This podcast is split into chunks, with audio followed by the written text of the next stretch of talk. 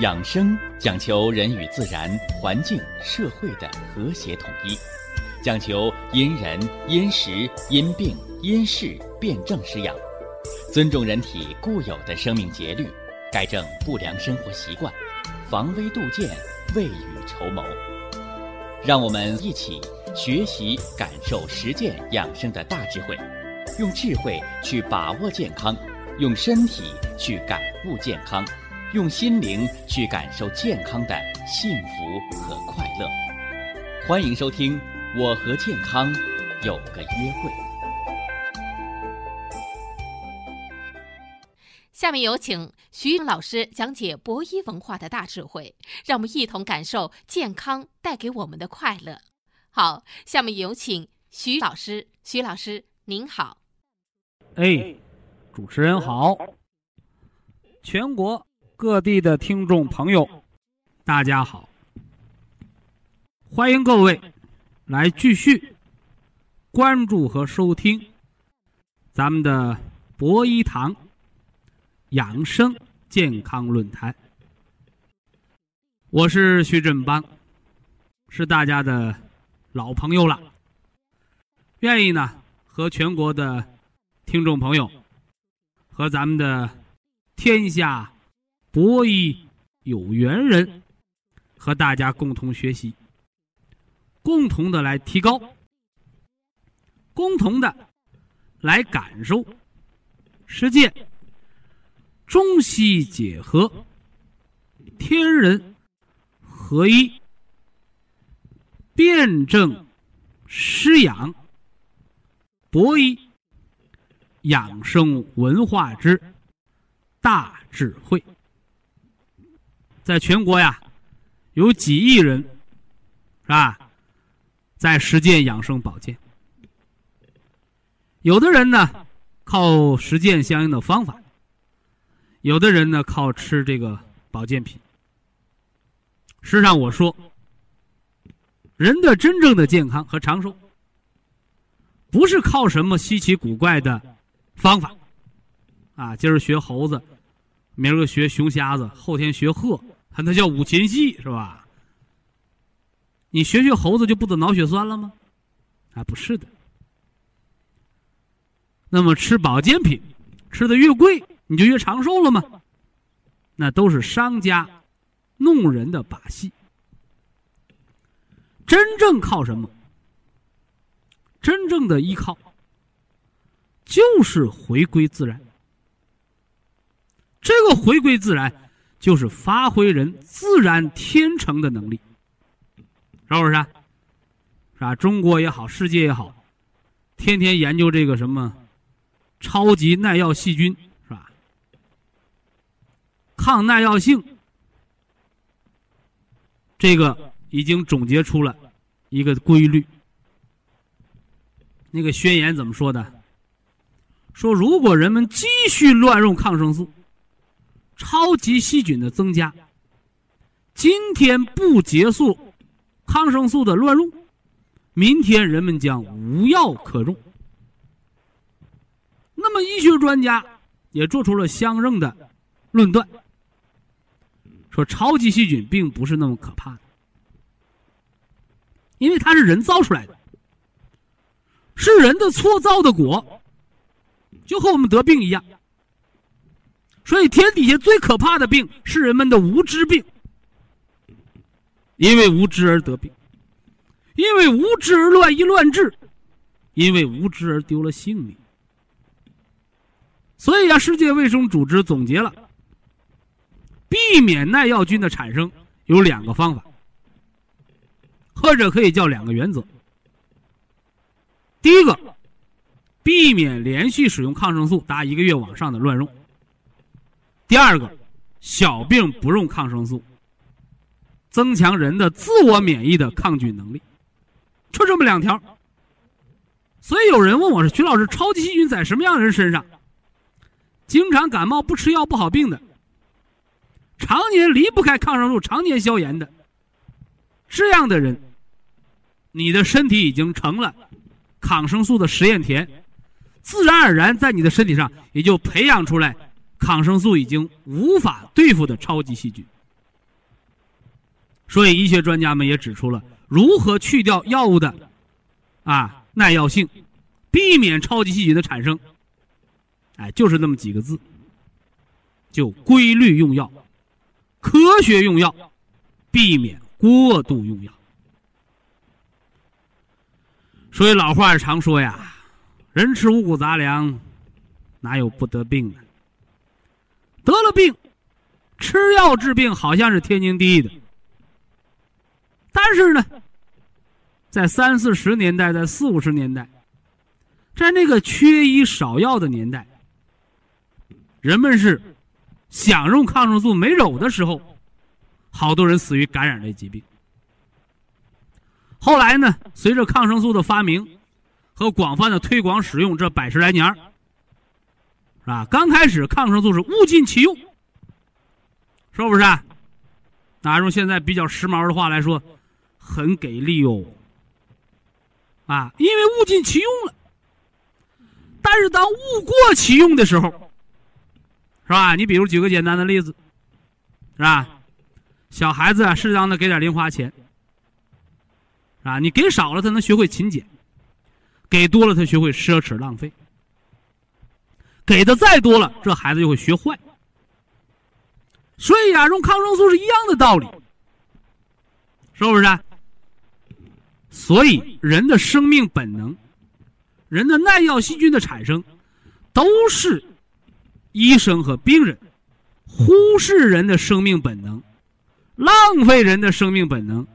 节制人的生命本能，而过分对药物依赖的表现和恶果，是不是？所以乱用抗生素能不能得到改善，不单是医院的事，同样是我们每一个听众朋友我们的切身的利益的问题。那么没有抗生素，我们怎么消炎呢？换句话说，我们怎么杀灭体内的致病菌呢？实际上，人体本身就有自保的功能，这种功能叫免疫防御功能。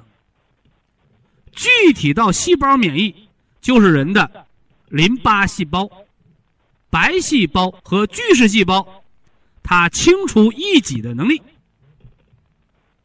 那么用中医的话来讲，就是人的元气和人的自身的。抗病能力、抵抗力，那么这些靠什么来提高？是吧？抗生素打一针就得，是吧？那这些能力靠什么来提高？不打针的话，靠吃饭。所以挑食的孩子免疫力都低，吃的过多的都吃成糖尿病的孩子免疫力一定很低。这是第一。第二，靠睡觉。这个是美国学者研究的结果。经常熬夜的人，经常阴阳颠倒的人，免疫力都是低下的。尤其是凌晨三点到五点，在肺经当令的时候，没有有效的高质量睡眠的人，得肺结核、得支气管炎、得肺部肿瘤的机会，都要比普通人高出几倍。甚至几十倍，所以人生之一大福气叫睡觉睡到自然醒。几点醒？不是三点，是五点，是不是？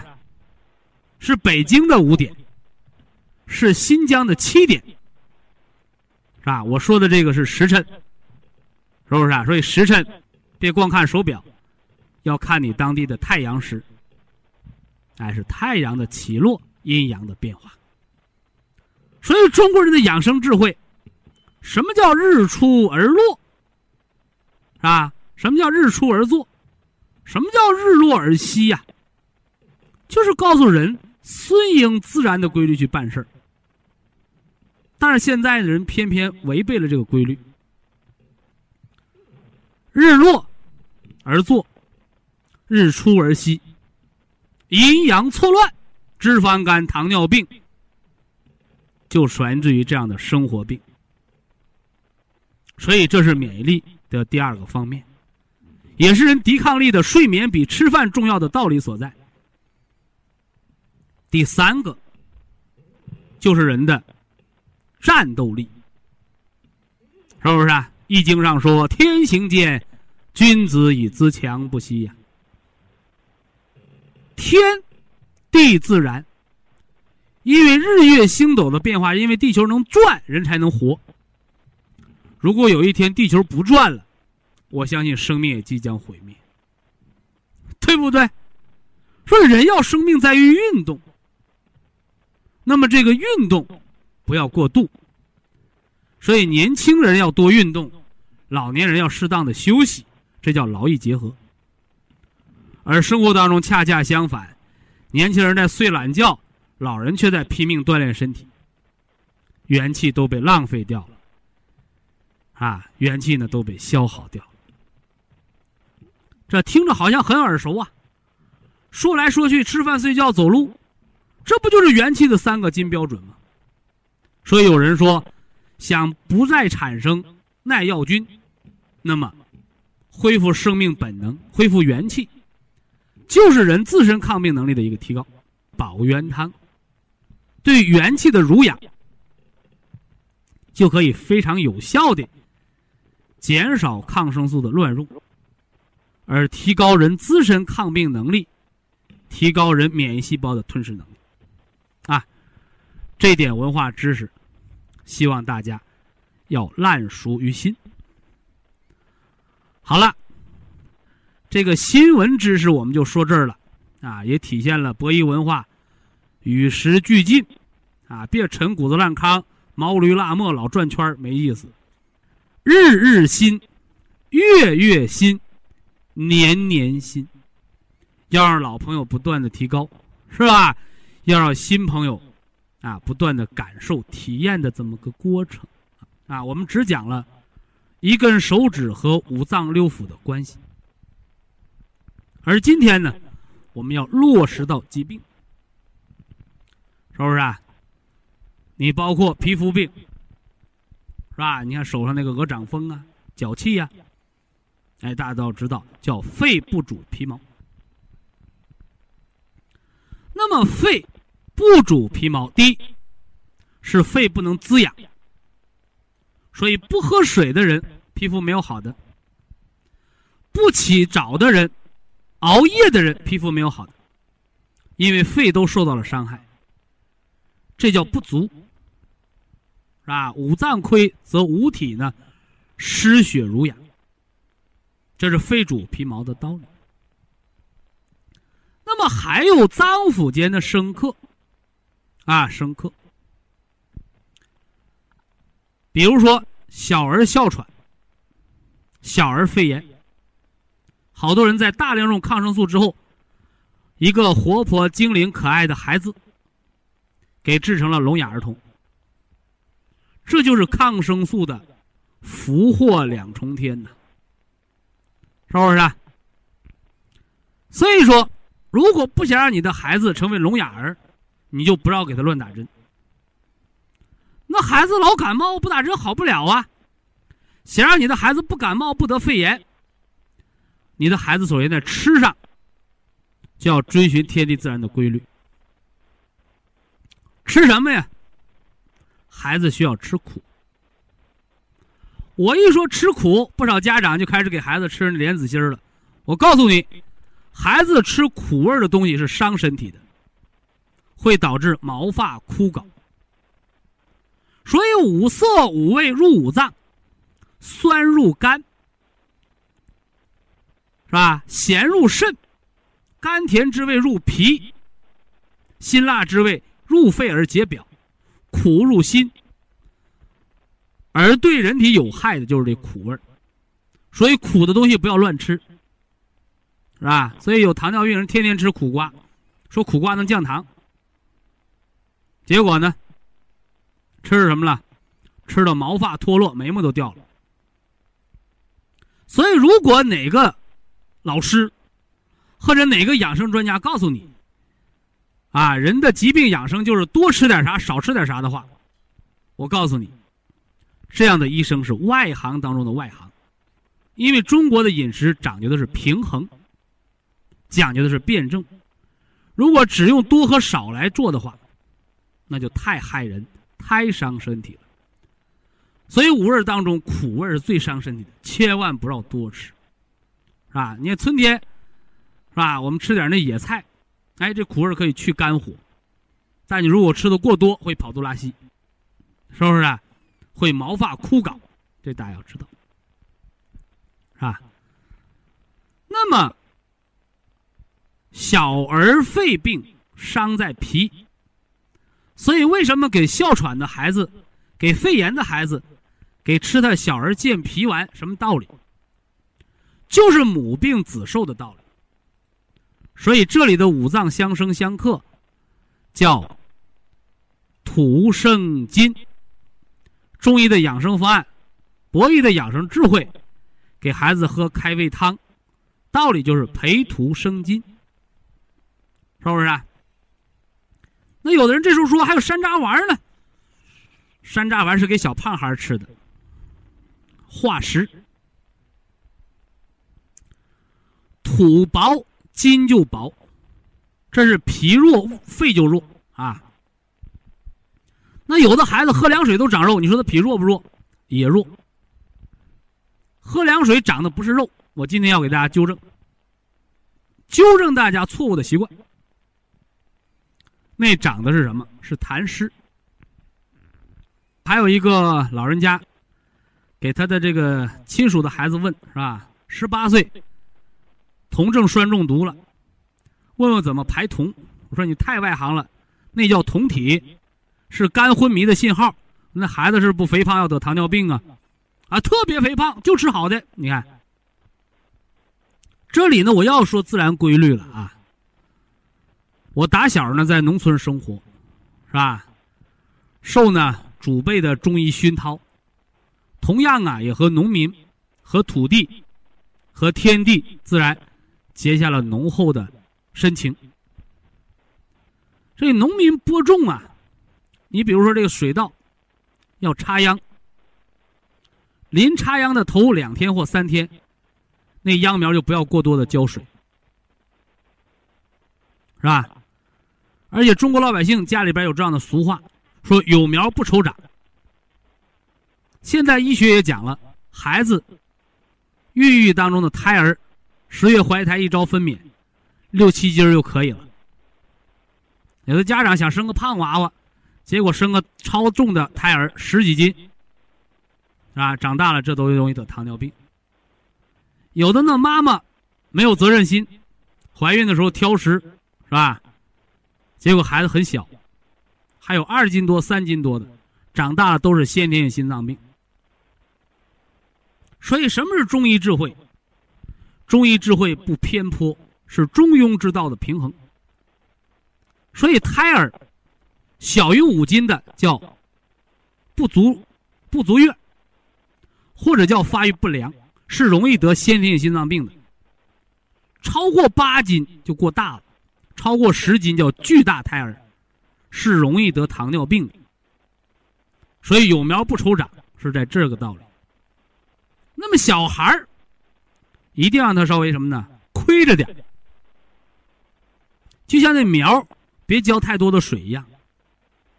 苗的茁壮成长是风雨来吹着的，而不是什么呢？营养液浇出来的。所以我们买苹果，那聪明的老人买苹果，他买那歪瓜裂枣，他知道这是啊树上结的。是自然形成的。那有的人呢不懂啊，买苹果就挑那倍儿大个儿的，那都是人工培植的，对不对？那黄瓜都长一个模样，那大棚栽的，是不是？农村的黄瓜都长得歪瓜裂枣的。所以呀，回归自然，顺其自然的规律是养生的一个回归。大家呢一定要把握这个方向。那么这是母病子受的道理。肺病对脾的调节，那么肺病还跟肾脏有关，所以老年之肺病要养肾。那什么道理啊？哎，因为肺为金，肾为水，啊，金为水之母，所以老人咳嗽哮喘，这没什么了不得，都能养得好，调得好，就怕咳了直尿裤子，这就麻烦大了。只有呢，小便把不住门的情况得到解决，才有资格调五脏，而且一定是固肾精而养肺脏。说这道理，大家把它掌握好。所以，一根手指上可以知人的五脏六腑。手指之皮，人胃肠之黏膜，皆由肺脏所主。古书为证，肺主人一身之皮毛，啊，皮和毛，哎，毛的枯槁还润泽，都由肺所主。啊，那么皮里边裹着的是肉。什么是肉？是不是啊？是不是你身上长的那个膘啊都是肉，啊？非也，啊。所以为什么胖人贫血呀？那个也是脾虚，哎。反过来呢，啊？为什么有的人长了一身肉，他没有力量啊？那是肝血亏。所以中医上说的肉，到底是脂肪啊，还是肌肉啊，还是结缔组织啊？这个。大家一定要传承中医文化，要知道五脏之间的辩证道理。所以中医上说的肉，指的是人体能量储备。这大家知道啊，中医上说的肉是人的能量储备，和人的体重是有关系的，和人的胖瘦是有关系的，但是不是画等号。所以我给大家曾经讲过一个病，叫重症肌无力，什么病？好多人一提肉，他以为是脾病，上错了，是肝病，肝不能养筋之屈伸。那么肌肉萎缩谁的病？好多人说那是肯定又是肝病了，非也。肌肉萎缩瘦消，这是脾不能主肉，所以脾主肉，主人之形态；肝主筋，主人之功能和力量。说这点大家区别开。以下是广告时间。博一堂温馨提示：保健品只能起到保健作用，辅助调养；保健品不能代替药物，药物不能当做保健品长期误服。常听博一有缘人，哎，都应该呢，牢记住这么一句话：说，人生百病。根五脏，五脏之根在于元气。元气藏在哪里呢？藏在任督二脉之间。啊，所以那个练武功的说要什么打通任督二脉，啊，那歌里边也唱，是吧？嘿哈，打通任督二脉，你就成武林高手了，是不是？实际上啊，不学武功，照样可以打通任督二脉。怎么打呀？高质量的睡眠，就是任督二脉被打通的过程。同样啊，是吧？白天呢腰杆溜直，是吧？晚上呢，小腹啊暖烘烘的，丹田有气，命门有火。这也是任督二脉被打通的一个正向，是不是？哎，所以呢，博医养生基础疗法的壮度推任之法，就是养生百方万法之宗啊，百方万法之宗。人呐，生下来。就会有将来老的一天那这就是一个阴阳的变化，有生有灭，有消有长，是不是？哎，那么怎么知道这人老没老啊？是吧？都说呀，人到四十，是吧？天过五啊。为什么人拿四十岁来作为人生的一个分界分界线呢？哎。我们不妨啊来看一看，好多人到四十岁就开始腰疼了，啊，没有年轻时候那么精神了。好多人到四十岁，将军肚子鼓起来了，是不是啊？啊，胃肠不调和了。所以中医说，男人养的是一口气，化气炼精；女人呢，养的是一口血，一身之血养五脏，助人之容颜。所以这个女同志啊，她的容颜衰老是比较快的。这道理是什么呢？哎，就是内脏的血气的一个亏欠，不能养五脏，不能融润于五官，是不是？所以壮督之法，强壮的就是我们的督脉，强壮的就是元气之阳气的生发。所以呀，我们实践壮督之法的同时，我们会感觉到。腰背有力，尤其是后背发烧、毒热的，后腰寒凉的，吃普参康七天到半个月，便会有后背什么呢？温通之感。这是元阳之气的培固。那么阴呢？人的任脉统摄着人一身之阴，任脉主的是收敛。我们为什么要推肚子呀？为什么要自上而下，从痰中一直要推到关元，要推到肚子咕咕叫，要推到放了屁，要推到两腿出汗呢？这都是任脉的收敛之功。所以推肚子，男同志那个将军肚，女同志那个子宫脱垂、肚皮松弛。胃下垂都推好了，这什么道理？这就是任脉的收敛之功的恢复。另外呢，据咱们实践呢，说这推任脉还治便秘，这什么道理？啊，西医说胃肠蠕动被改善了。那还有人反映推任脉，把肠息肉、胃肠的溃疡。尤其是那溃疡性结肠炎常年拉稀，咋还推好了？其道理是什么呢？是五脏调和，肠道的什么呢？黏膜吸收得到改善。所以千万呢，别把这个养生的方法当成去治病，而实际上呢，它就是恢复人的生命本能。人生命本能的恢复。比你吃药治病要高明的多得多。那么，为了让推任壮督之法得到更好的协调，完善成为三大基石养生法。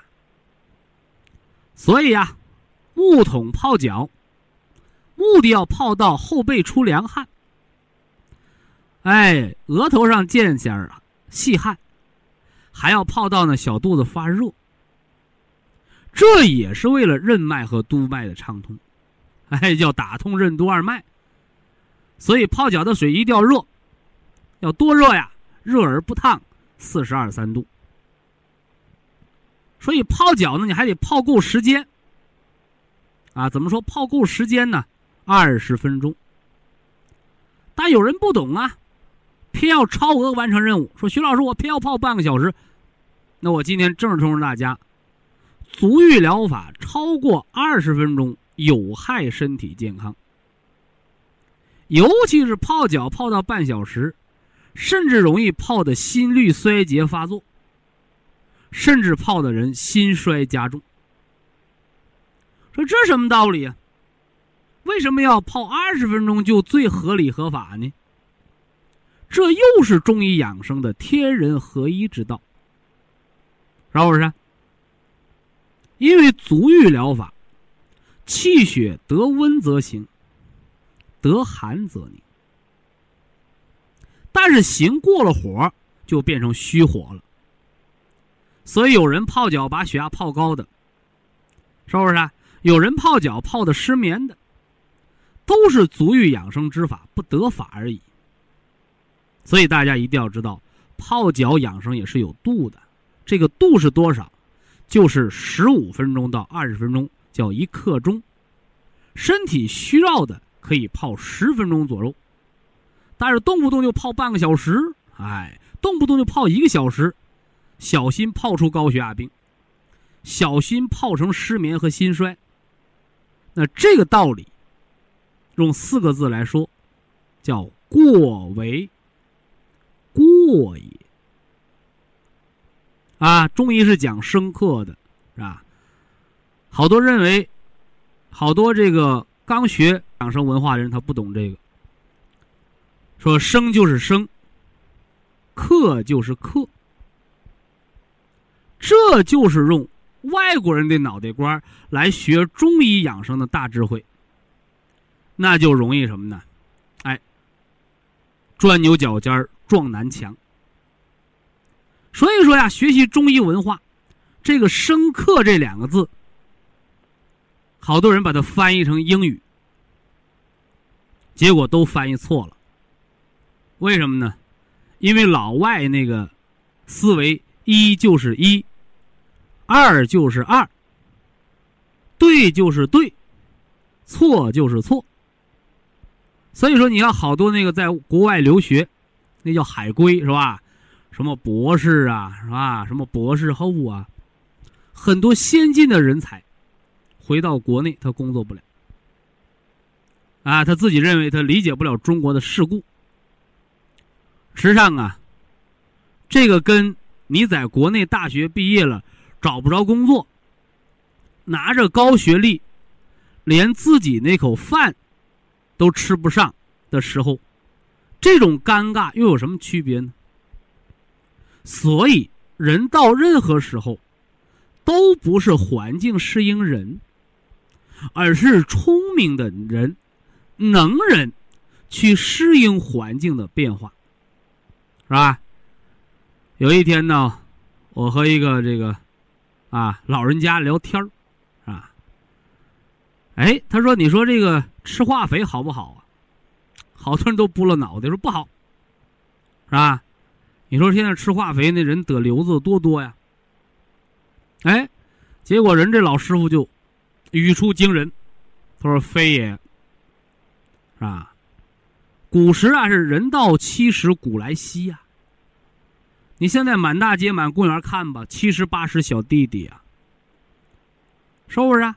你都说化肥对人有毒害，但是大家你要知道，这个生克，在外国人老外的脑袋里头看，生就永远是生，克就永远是克。”但是，如果你这么学中医，你永远是个门外汉。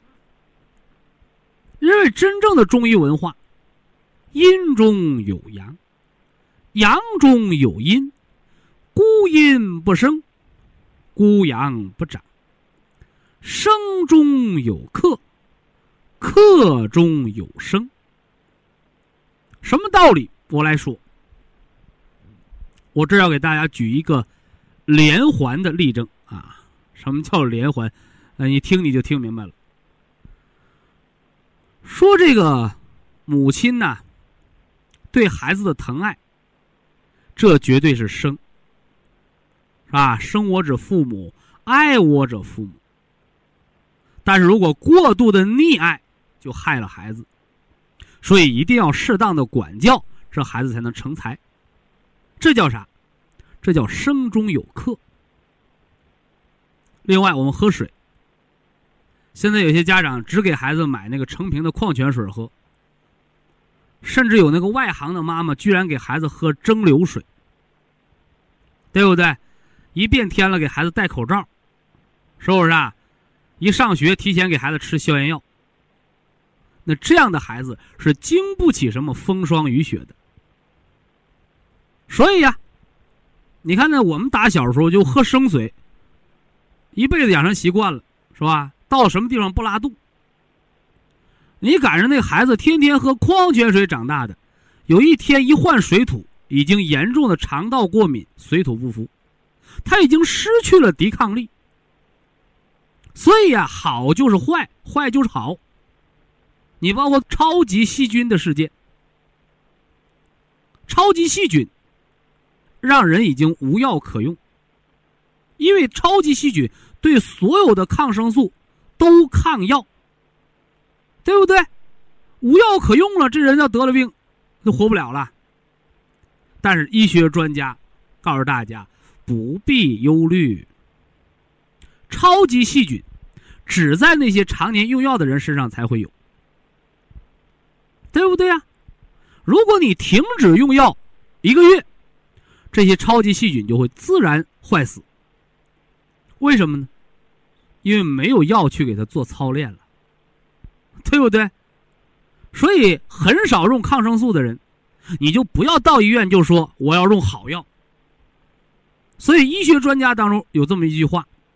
叫害你没商量，给你用好药，因为用完那种贵的广谱抗生素形成抗药之后，你用别的药也就再也不好使了。所以是病，是病菌要了人的命，还是好药培养出超级细菌让人无药可医呢？所以什么是好，什么是坏呀？所以有时候坏就是好，好呢，好就是坏。所以中国人说呀，叫教子有方，说惯子如杀子，也是一样的道理，是不是？所以养生是培养生命的本能。我告诉大家了，我说养生如果变成了保健品的依赖，那你的养生就成了慢性自杀了。现在有多少老人家呀，是吧？睡觉得靠吃这个睡觉的保健品，吃饭得靠吃助消化的保健品，是不是啊？哎，你养皮肤的保健品，还得养心脑血管的保健品。人已经变成了保健品依赖的一个人，那个人还是活人吗？所以告诉大家，不是什么保健品好不好，而是这个东西适不适合于你用。不是这东西能不能用一辈子，而是这东西一段时间的使用能不能恢复你的生命的本能。说过，如果有谁把养生文化变成了保健品的文化，变成了对保健品的依赖了，那这样的人一定是别有用心的。所以我告诉大家，养生的最高境界叫没有保健品，是不是？有什么？有文化，有天地自然的养生文化，自然天成和天地之气的养生文化和方法，是不是？哎，今天的节目内容呢，讲的比较多啊，人生百病根在五脏的道理，我们给大家说清了。同时，五脏之间的生和克，告诉大家生中有克，克中有生的道理。哎，希望大家呢仔细的揣摩。以下是广告时间。博一堂温馨提示：保健品只能起到保健作用，辅助调养；保健品不能代替药物，药物不能当做保健品长期误服。手指外边的皮儿，是吧？肺主人一身之皮肤、毛鞘，我给它加上了黏膜，啊。所以呀，食物经常过敏的，皮肤经常过敏的哦，小朋友你要吃普参康，调节免疫，养元阳之气。而中青年的朋友元气不足的，经常过敏的，你要养的是肺。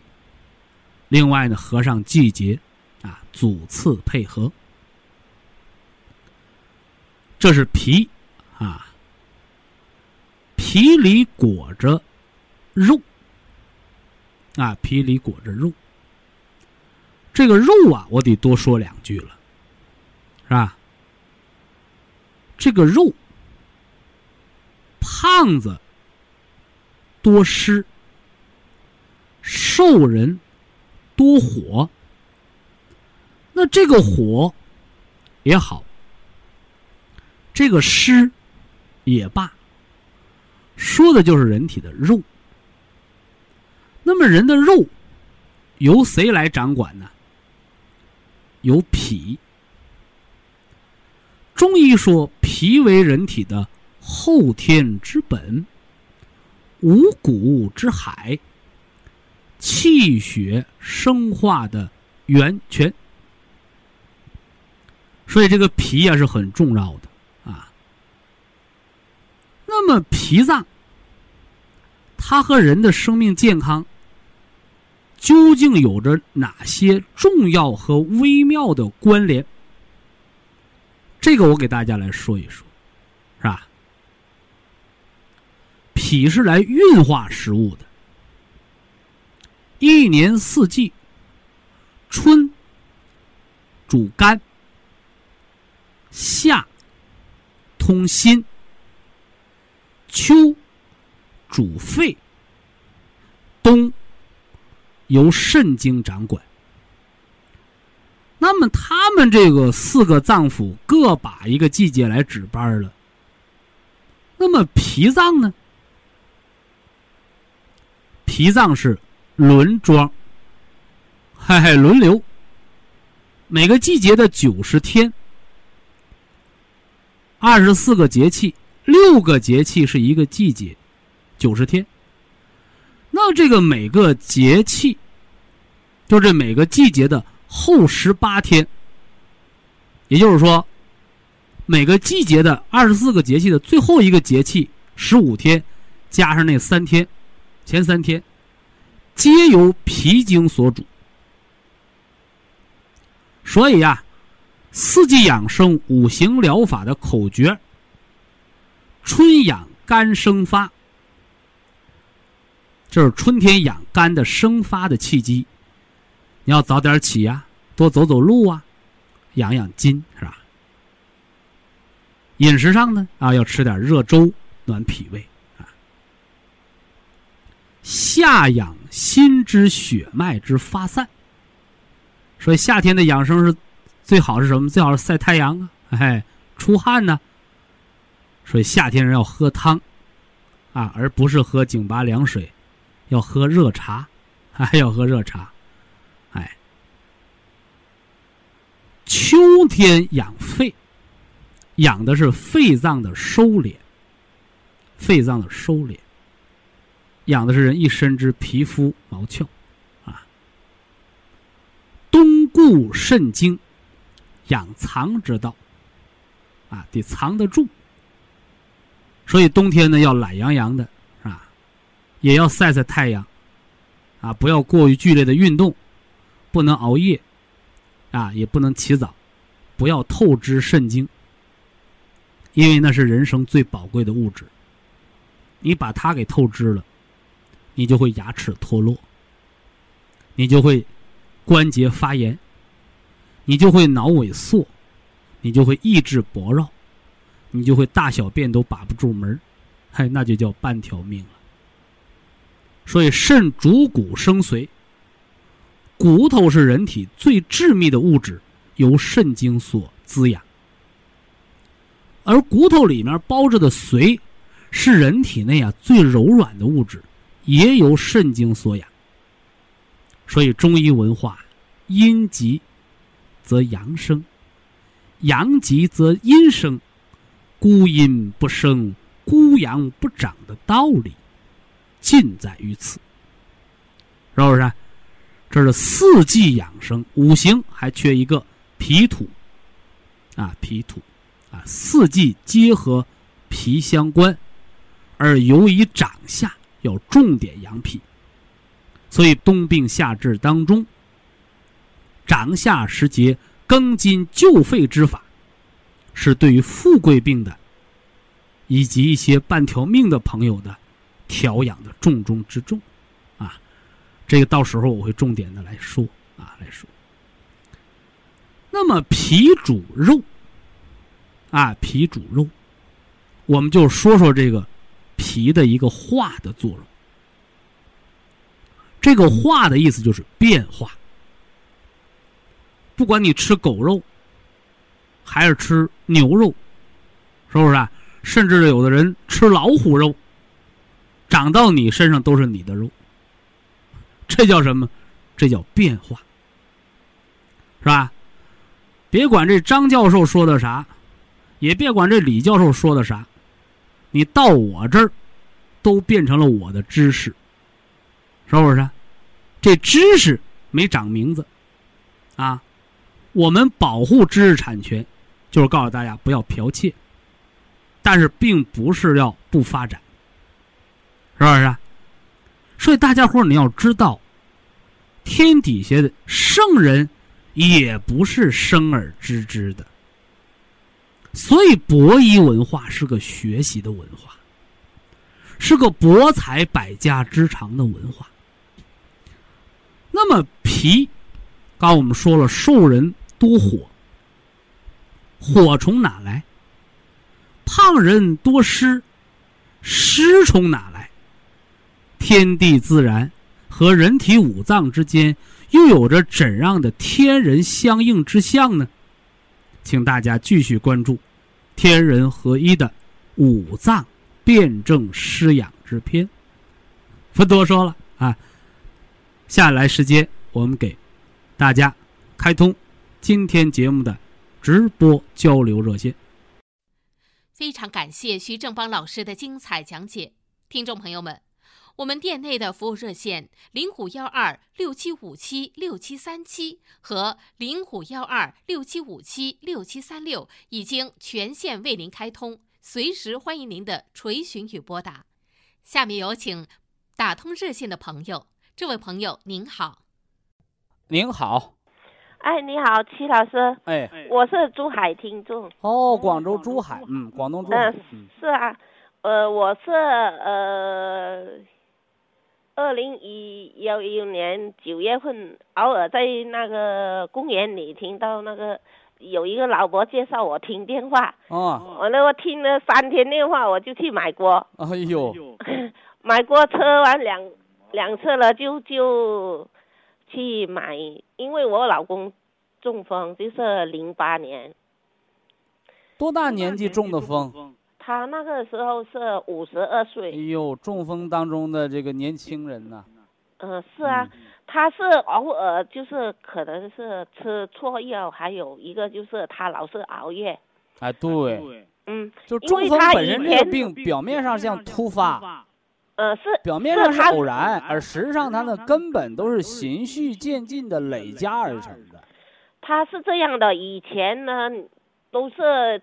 不超过十二点都没有睡觉的。哎呦，呃，就是可能是熬夜有关系。都是人自己做出来的。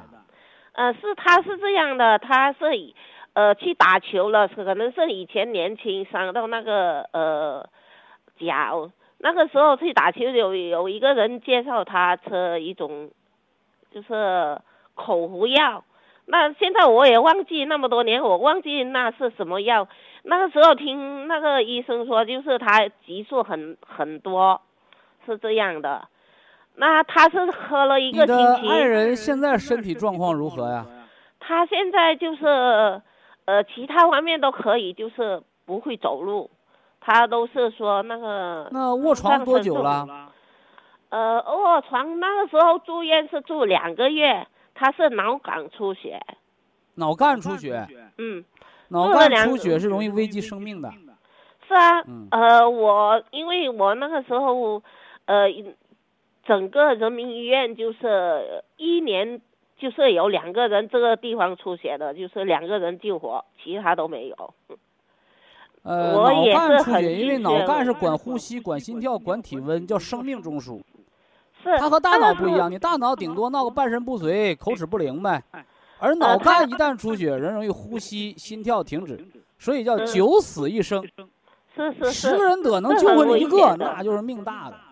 嗯，是，他现在就，因为他其他方面都没有什么大问题，他现在就是手脚不不是很灵活，讲话就我听。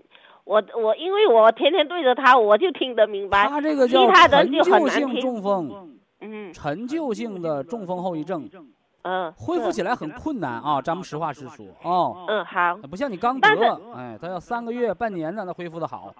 你都三年、不是，我现在在呃播一堂一直，在播一堂铁问那么多久，我就觉得有慢慢的逐渐好得多。以前他的手就握不上，这段时间他可以自己洗脸，就脑毛巾会干了。那是非常大的变化嘛？那不？嗯，是是是，反正都医着他都自己会吃饭，就是走路问题大。那这个都不能强求的，慢慢来，不是锻炼能实现的啊。嗯，好。哎，是你那个肝血养筋，哎，而后那个脑髓养骨，逐渐逐渐的恢复的啊。呃呃。比那个小树发芽还要慢啊！这一定要有耐心。是是是。嗯。呃，因为他去年本来就是自己扶着墙壁可以走路半个小时，但是不叫就是你那种锻炼法会加重病情啊。是吗？嗯。呃，那请问徐老师要怎么保养才比较好？呃，冬天呢？现在冬天就没运动，听你说。对，冬天不要运动。嗯。要休养生 息。嗯。养的人有精气神儿。嗯。完，你偶尔的简单的活动活动。嗯。这是冬天。嗯。完到夏天了，天暖和了，你怎么运动都不要紧，你增加点体力运动。你这样的话呢，气血布于筋骨，你这样呢能够促进功能恢复。嗯，是，就是他能好到什么程度？不是像想想象当中像运动员那样，你多锻炼你跑的就快，不是。嗯。中风后遗症胳膊腿没有病，嗯，有病的是脑髓，有病的是经络不通，指挥不畅。嗯。所以说呢，你攒足了精力，它就畅通了。你把精力都耗费在说我扶着墙走，走到满头大汗的时候。你把肾精给耗没了，它反而不利于恢复，更疲劳了。嗯，就是争取让它不疲劳，保持精力充沛，就是恢复的一个关键的因素啊。嗯，冬天不锻炼，夏天锻炼。呃，这个季节就按照那个红加黑养肾精、养心肾相交的保健方式，完了吃点地龙蛋白。呃，反正他现在吃地龙蛋白，还有就是三七粉。呃，地龙蛋白，你三七粉止血方。如果你血脂高的话，你吃三七银杏，茶多酚胶囊。你不高的，没动脉硬化的不吃啊。哦，看保健说明书去吃保健品，你看批文啊，他管你啥，你吃啥呀，是吧？嗯。哎，养他精力的就是吃红的两红的两粒，黑的两包嘛。铁皮石斛、红景天，那不是养养他的那个心，养心肝肺的吗？红的两粒啊。红的两粒。啊，你要是感觉乏力啦，啊，没呃精气神不足的时候，可以吃到四粒啊。哦，他他主要就是他自己感觉就是上身重，下身脚没力。呃，和上身下身都没关，都没关。哎，就是人的叫精力不足。嗯。精就是肾精，肾精不足，脑髓就空。哦。力呢？力量从哪儿来？还从肾这儿来嘛。嗯，啊，不是身子上的病哦，哦，哎，是他内脏、五脏上气血精微不足。哦，他他现在就是呃那个，包括我们那个三大基石，什么泡泡脚啊，没事你帮他敲打敲打胆经啊，没事干梳头啊，这些调理的方法都可以做哈。嗯，他。现在就是他有感觉，就是手脚指挥不灵活，就是这样。对呀，你就是后遗症嘛，不奇怪。嗯。呃，中风分好多阶段。嗯。你刚得中风，卧床不起，不能说话，叫急性中风。急性中风三个月，三个月之内都容易复发。那有的人刚治好回家又犯病回来了，他说医生没治好，那不是。嗯。那新烙的饼，他就烫手嘛，对不对？嗯，所以急性中风三个月之内都叫急性，三个月之后呢叫慢性，三个月到半年这是恢复最理想的阶段，过了半年恢复的慢，过了三年叫陈旧，恢复的更慢，那不就这么个过程吗？嗯，这就是事物发展变化的规律，我们按规律办事的就不走弯路呗。哦，那谁告诉你十年中风，是不是啊？八年中风没好，到我这儿一副药彻底好了，那就出大危险了。陈老师是这样的，他现在是按季节调哦。啊，就按季节调就行。按季节调哈。现在不是让你中风恢不恢复，是让你身体能够恢复到什么程度，让你能够自理自立的一个过程。嗯。现在他就是不会走路，半自理自己啊，对，你就实现生命质量行。你不要认为说我现在保健就是为了把中风保健好，这个陈旧性中风，你三五年的时间到这个程度，我不能告诉你说还能恢复到和正常人一样，那叫欺骗。嗯，是。我告诉你，只能今年比去年强一点。嗯。完了，你明年比今年再强一点。这么越活越状态好的这么个状态，这就是保健的一个结果。说老想翻天覆地的变化，老想奇迹，那都是广告里的谎话。嗯，咱不能说这有一个问题，我就想跟你说，就是他是六月份突然就是呃走路摔倒，就去住院了，就检查出他是甲低，甲状腺功能减退。嗯，就是假的，就他说后来就是检查一个肾上腺，他那里有个小小，就是还零点八那个呃肿瘤，就是入眼还看不见，就是入眼看不见也手不了数啊。呃，是他现那个时候我就是去了，我就回想起那段时间，就是有一个多月，就是晚上老是要拉尿，呃也拉不多，和那关系都不大。呃，但但是现在又又恢复，好像以前一样了。现在就是晚上一，就是这我讲过多少回了？你晚上尿不尿、拉不拉和谁有关？肾吗？和肾的阳气有关。嗯，现在的他不是说你那个肾上腺长个瘤让你晚上拉尿，那肾上腺晚上长个瘤，白天就吸收了，他不一直在那儿待着呢吗？嗯。所以是你的火力不够，阳气不足，甲状腺功能减退叫阳虚。是肝阳虚，知道吧？啊，哎，所以说你这个冬天吃红加黑，呃，到那个那个春天了吃绿加黑啊，肝肾大亏。说那阳气都哪儿去了？那你汽车跑了一千多公里，油箱的油不就耗干了吗？所以我说不让中风的人冬天锻炼。哦，他现在就知道了，反正。以前是不知道，不知道你就浪费呗，浪费的就是身体的肾精啊。嗯，他他，反正他冬天一般都没有锻炼，就是夏天锻炼。你不锻炼的人的状态好，还是你锻炼完了人的状态好？你自己对比。嗯，对不对？就去晒太阳。实践是检验真理的唯一标准。嗯。你别说，哎，那都曲老师说的对。那有的人，那你锻炼完了，你就虚脱了，你就恢复不了。你不锻炼，你就有精气神儿，能说话。你锻炼完了打蔫昏睡，你说哪个好？以前在在博宇堂车，就是以前那段时间还不会睡，就是从吃那安泰以后呢，现在他就是天天晚上八点半就去进去睡觉了。那你说睡觉到点睡觉好，还是熬夜失眠好？现在就睡觉了，这段时间就所以要尊重科学，尊重自然的规律啊。嗯。好，哎，啊，就这么保健啊啊！冬天那普仁康保持九粒，如果有中风、小中风有先兆，那你就增加到十二粒啊。包括 Q 十保持两粒，呃，人疲劳的时候、精力不足的时候，Q 十四粒，就这么调整就行啊。Q 十它就是现在都是吃三粒，三啊，两到三粒的量啊。好好好，哎，就按这个保健方案调就可以。我们祝他健康。好，非常感谢徐正邦老师，我们明天同一时间再会。听众朋友们，下面请您记好，苏州博医堂的地址是在人民路一千七百二十六号，服务热线零五幺二六七五七六七三六六七五七六七三七，客服微信号二八二六七九一四九零。微信公众号搜索“苏州博一堂健康管理中心”。好，非常感谢您的收听，我们明天同时间再会。